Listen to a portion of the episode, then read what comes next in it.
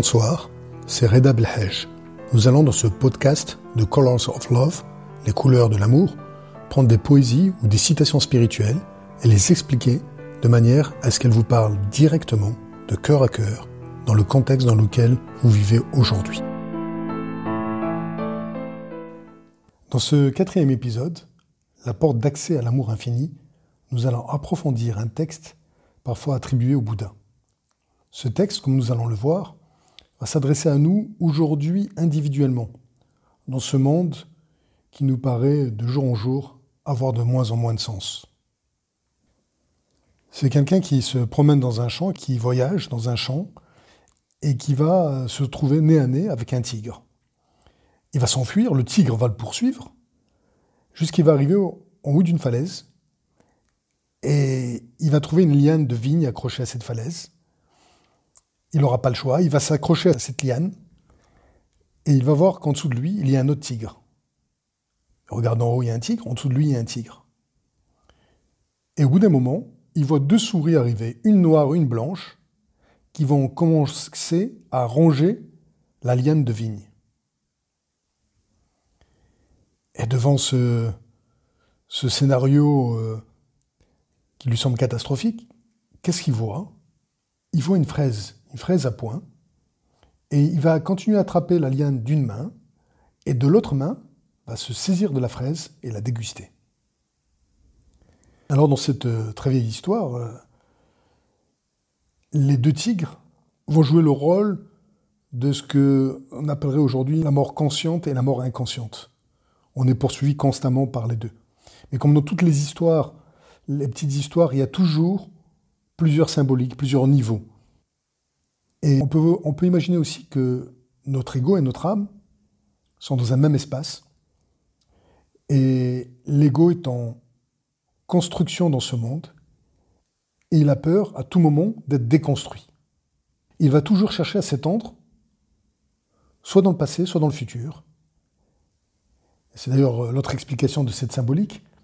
Le passé et le futur nous tuent dans une certaine manière parce que quand on se projette dans le futur ou dans le passé, on est absent au présent, on est absent à notre corps, on n'est plus dans notre corps, on est mort par rapport au présent.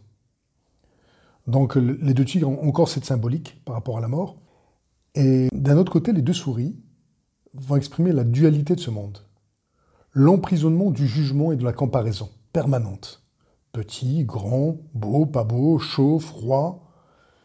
Et c'est cette euh, dualité va nous rendre notre vie euh, extrêmement émotionnelle, constamment.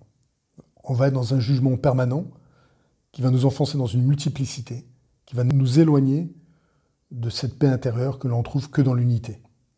Et d'ailleurs, à ce sujet, il y a une citation de Rumi qui dit euh, Je te rencontrerai là, au-delà du bien faire et du mal faire.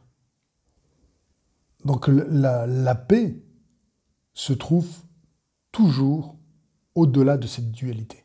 C'est en ce sens qu'on voit ces souris ranger la corde. La fraise est la liane de vigne. La liane de vigne, elle nous maintient dans ce monde. C'est pour ça qu'il ne va pas la lâcher. Qui va faire qu'on a des racines. Et que dans l'autre main, on peut à ce moment-là attraper cette fraise, qui est une symbolique d'instant présent, mais pas, mais pas une symbolique euh, liée à la notion de jouissance. C'est une notion d'un fruit qui est arrivé à maturité, et c'est en quelque sorte euh, ce qui se passe constamment, parce que chaque instant présent est un moment qui arrive à maturité. Et à chaque fois qu'on ne vit pas ce moment présent, on est passé à côté de cette fraise, en quelque sorte, de ce fruit qui est arrivé à maturité. Et quand on savoure cette fraise, c'est en quelque sorte être pleinement conscient de ce qu'on est en train de faire, de ressentir la pluie qui irrigue cette, fraise, le soleil qui l'illumine. Et, donc, euh, cette fraise, pour qu'on puisse réellement euh, la savourer, il faut bien sûr ne pas lâcher nos valeurs.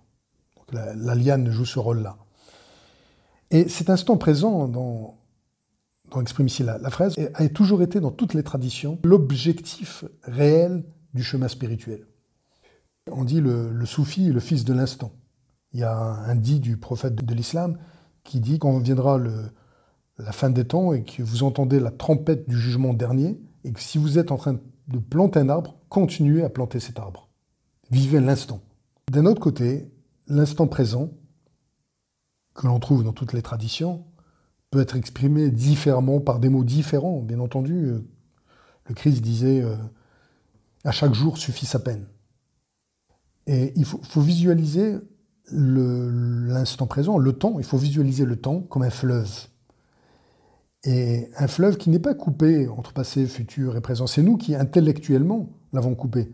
Mais c'est un, fleuve.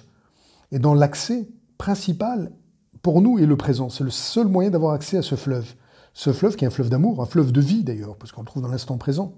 Et toute cette histoire nous ramène à ne pas se, se soucier de tout ce qui va nous perturber autour de nous, la mort de manière consciente et inconsciente, le jugement qui va, qui va nous assaillir de partout, cette dualité du monde, pour rester concentré sur vivre tout de suite.